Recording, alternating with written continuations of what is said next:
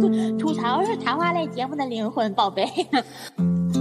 浅浅的说一下，但我不确定能不能播啊。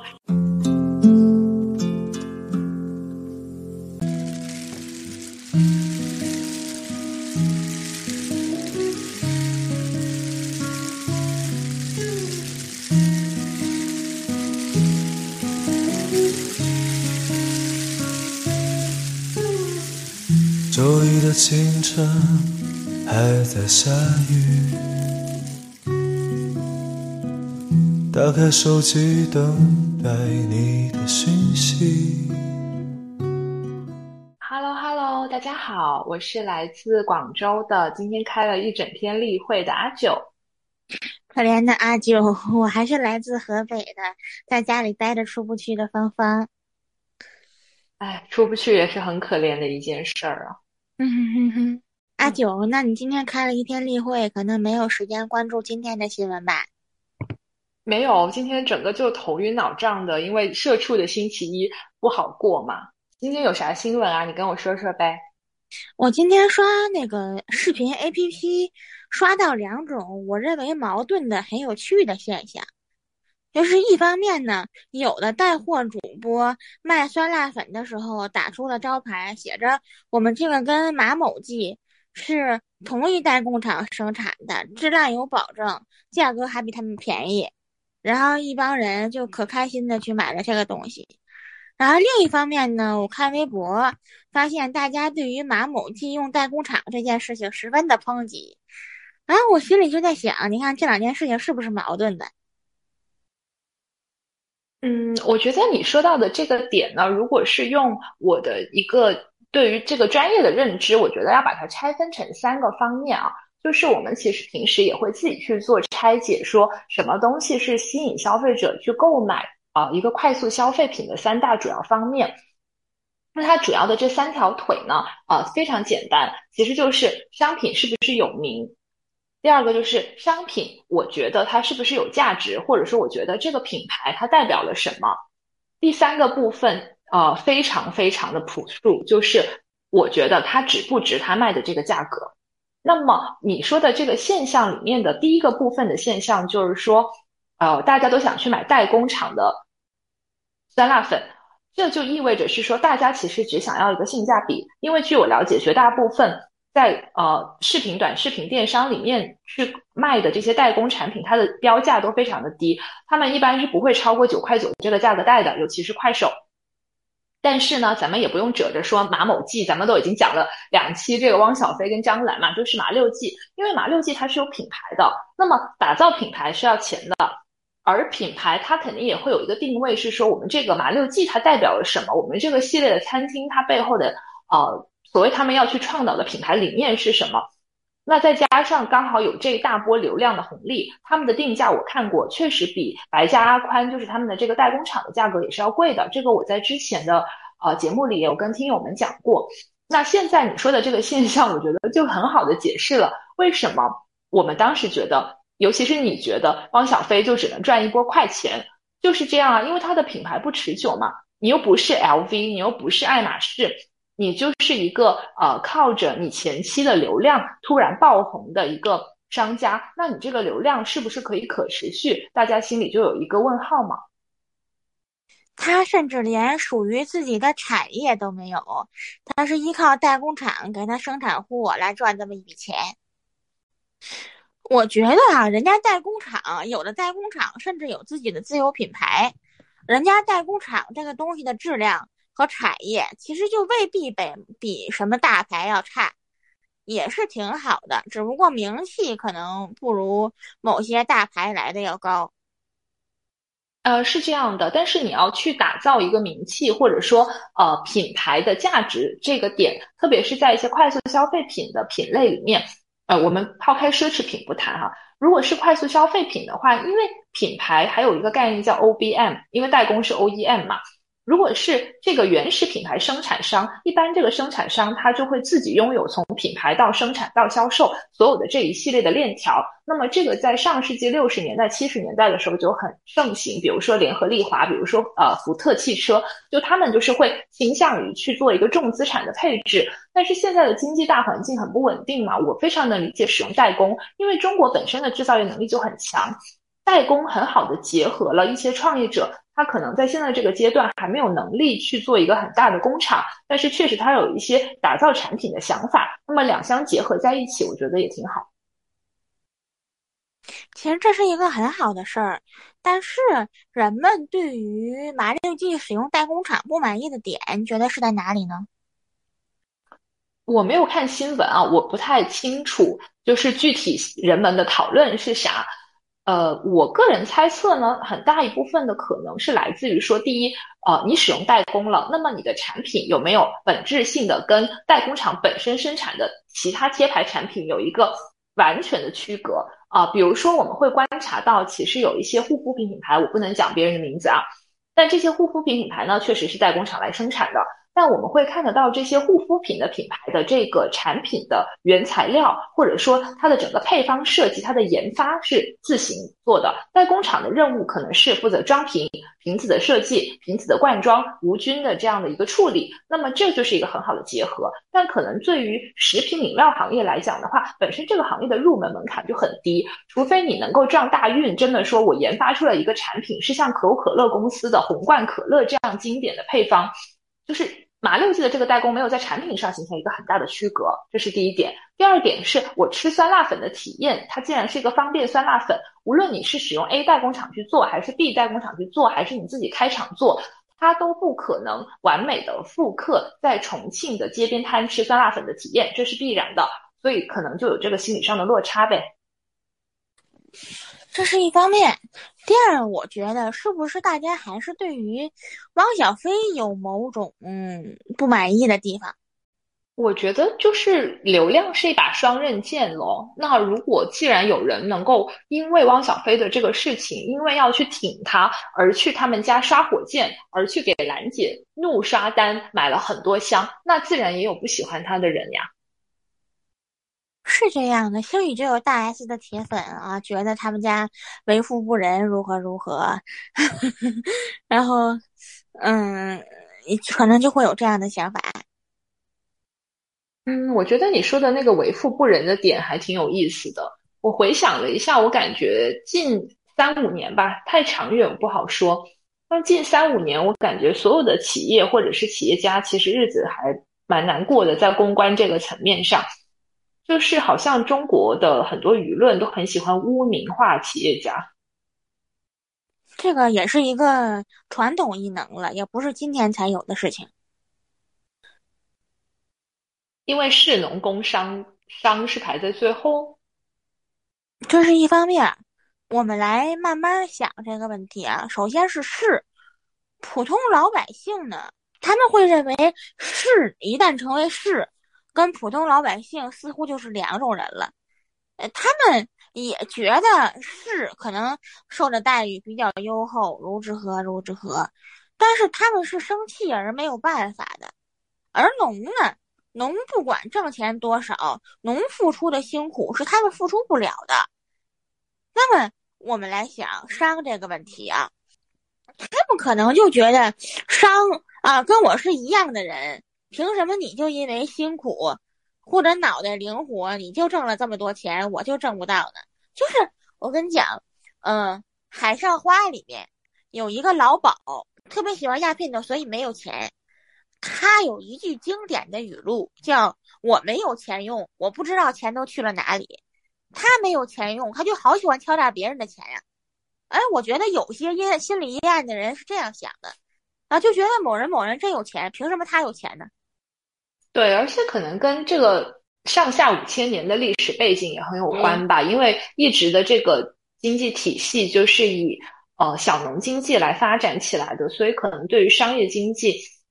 相对就是在自给自足的环境下没有这么成熟嘛。但是你说到是这个点，我又想起一个经典段子，就是说，在现在的这个阶段，因为大家也有呃很多对于一些管理的一些不满，所以经常大家都会教育呃网友说啊，你看啊，你不要怕居委会的人呐，你直接问他呀，你有编制吗？你要是没有的话，你就别在这里跟我逼逼呀。哼哼哼，这又是另外一个可能不能说的话题了。对，但是就说到底，就是很多人他以为他自己是市嘛，其实他连编制都没有嘛。对，就是这样的。有其实真的有些有编制的人，人家还是有顾虑的，人家服务态度是很好。反而有些以为自己是市的人，在那摆着一副老虎狗的面孔。好，就像某些特殊时期的时候，那革委会主任一样，他可能原来只是街道一很普通的老太太。然后他一跃成为革委会主任，耀武扬威的，就很神奇。嗯，这事就打住吧，这个话题不能再展开了。我们再说回商的部分，我确实觉得，呃，中国社会应该是经商环境，在过去三十年可能还好吧，但是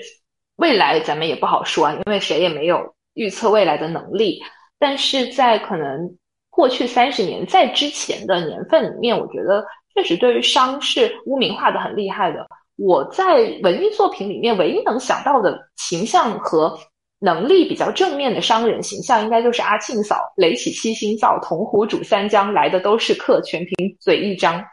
剩下的好像都是一些形象极为负面的一些形象，比如说玉堂春里面的那个奸夫，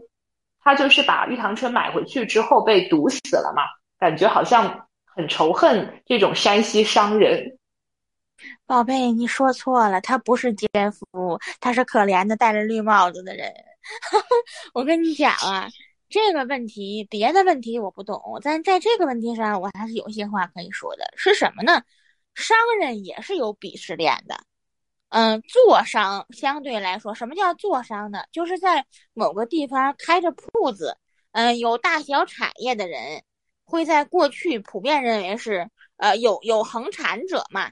就会觉得啊，他是一个比较老实本分，至少是一个很有信誉的人。然后行商呢，就是比方说像珍珠山里边的蒋兴哥这种从 A 地买东西到 B 地去卖的商人哈，他们就会觉得啊，这种人经常背井离乡，可能他在外边会不会有某些不轨行为？然后因为他经常不在家，他老婆在家能不能保持对于他的忠贞？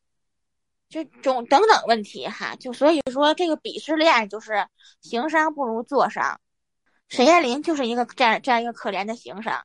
他老婆在家给他戴着绿帽子这件事情，在他接回了苏三之后彻底的爆发了。对对对，我记错了，对对对，是那个皮氏跟另外一个男人有一腿，然后对。然后就要把他毒死，然后诬告说是苏三嘛，所以洪洞县里无好人。是的，是的，这个故事我刚刚可能今天真的太忙了，记错了。是的，是的，对呀，你看，就是传统戏里面一讲起来，商人都没有一句好话，哪怕是荀慧生先生那个很有名的戏《金玉奴棒打薄情郎》，我也会看得到，它里面是。对于哪怕乞丐这样的人，他也是给他赋予侠义的色彩，然后给他赋予非常正面的一些啊比较好的美德。但是对于商人，我真的想不起来有任何一个传统戏是褒扬的态度。嗯，对他们总是拿商人开玩笑，或者是商人就是那个可怜的被害死的人，经常是这样的。确实如此。对，所以我觉得说起来，汪曾祺创造的这个阿庆嫂的形象还真的挺妙的。我有时候觉得阿庆嫂的那个舞台形象的呈现，跟汪小菲他妈麻麻六记的代言人还蛮像的。对他就是因为阿庆嫂这个人物形象，她是在青帮啊，她就是一个非常机警、非常帅丽的一个女性。沙家浜这个故事。是发生在抗日战争时期，阳澄湖畔这个地方的名字就叫沙家浜。沙家浜呢，有一伙新四军的伤兵。突然呢，这个镇上又来了两股势力，就是要投靠日本人的刁德一，这原来是国民党，他们当时叫李明阳、李长江部吧，最后投靠了日本人。然后他呢带着一个本地的土匪叫胡传魁，就是这样一个这么几股势力。胡传魁跟刁德一是刚刚到沙家浜，摸不清楚情况，就遇到了茶馆老板娘阿庆嫂。一交谈呢，刁德一发现阿庆嫂聪明机警，说话滴水不漏，觉得她不像个一般的茶馆老板娘，就怀疑她是一个我党地下工作者。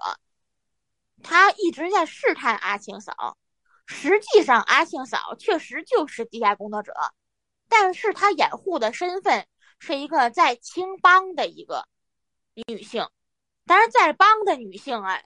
就是过去有这么一批女性做，也是跟着一起做某些生意，这些生意甚至有的是灰色的，也不太好惹，就也是很干练的女性。然后呢，这个胡传奎呢又被阿庆嫂救过命，他呢在阿庆嫂跟刁德一之间来回和稀泥。这三个人之间的互动，这种矛盾就产生了这故事比较精彩的一个侧面。对啊，芳芳，难道你不觉得，就是你刚介介绍的这个阿庆嫂的性格特点，跟她的这个呃从业经历，就非常像我们之前讲过好几期的张兰吗？确实是啊，她的性格机警，嗯，能干，各个方面都很像。